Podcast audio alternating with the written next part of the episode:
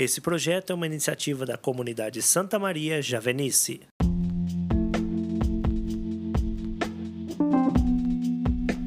Olá, querido irmão, querida irmã, seja bem-vindo a mais uma semana de reflexão da Palavra de Deus. O meu nome é Petri Nogueira, hoje é 12 de julho de 2021. Vamos juntos então refletir o Evangelho do dia.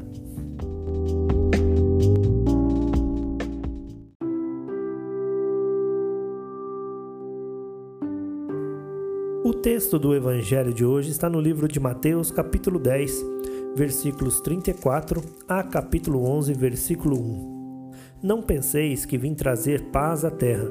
Não vim trazer paz, mas sim a espada. De fato, eu vim pôr oposição entre o filho e seu pai, a filha e sua mãe, a nora e sua sogra, e os inimigos serão os próprios familiares. Quem ama pai ou mãe mais do que a mim, não é digno de mim. E quem ama filho ou filha mais do que a mim, não é digno de mim.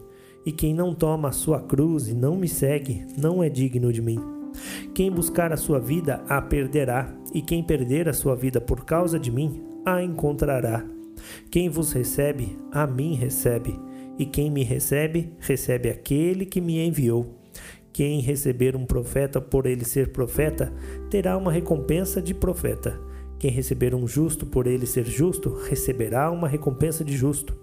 E quem der, ainda que seja apenas um copo de água fresca, a um desses pequenos, por ser meu discípulo, em verdade vos digo, não ficará sem receber sua recompensa.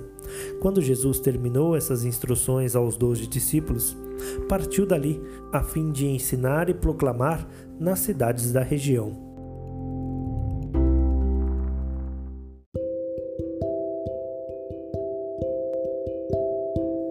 Olá, meus irmãos e irmãs, que alegria estarmos juntos mais uma vez para refletir o Evangelho do dia nessa semana que começa. Quero louvar a Deus por todas as suas graças em nossas vidas. Convido você a sempre que possível acompanhar os podcasts, tendo em mãos a palavra de Deus. No Evangelho de hoje, temos mais uma série de ensinamentos de Jesus aos doze discípulos. Palavras que deixam claro que o amor a Deus deve estar acima de tudo.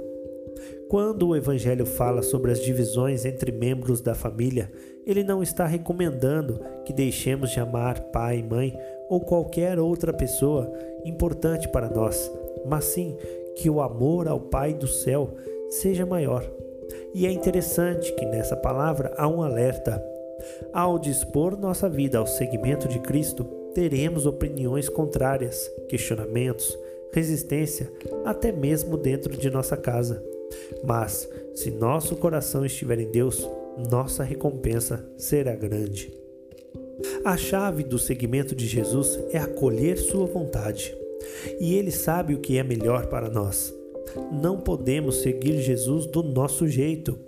Jesus é duro na palavra, mas fica evidente que ao entrar para o seguimento de Cristo, Ele deve ser o centro de nossa vida e não é possível dividir o valor primeiro na nossa vida entre as coisas do alto e as coisas da terra. E isso não exclui seu ensinamento sobre o amor, mas o torna perene.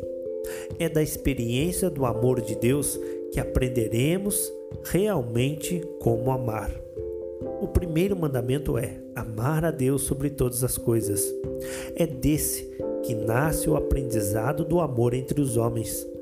Só amaremos de maneira plena se amarmos a Deus acima de tudo.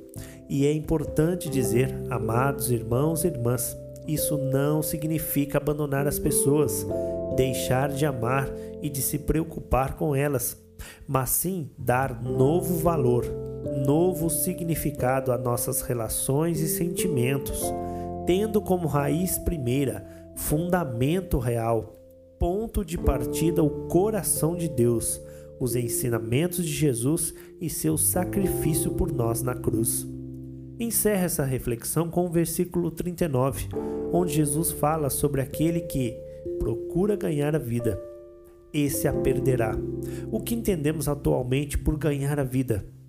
Podemos dizer que seria conseguirmos sucesso dentro dos valores e objetivos de vida mais comuns atualmente, aqueles com os quais nos identificamos. Podem ser financeiros, profissionais ou até familiares. O que Jesus diz é que nenhum valor da terra substituirá a recompensa que ele quer nos dar, a vida eterna.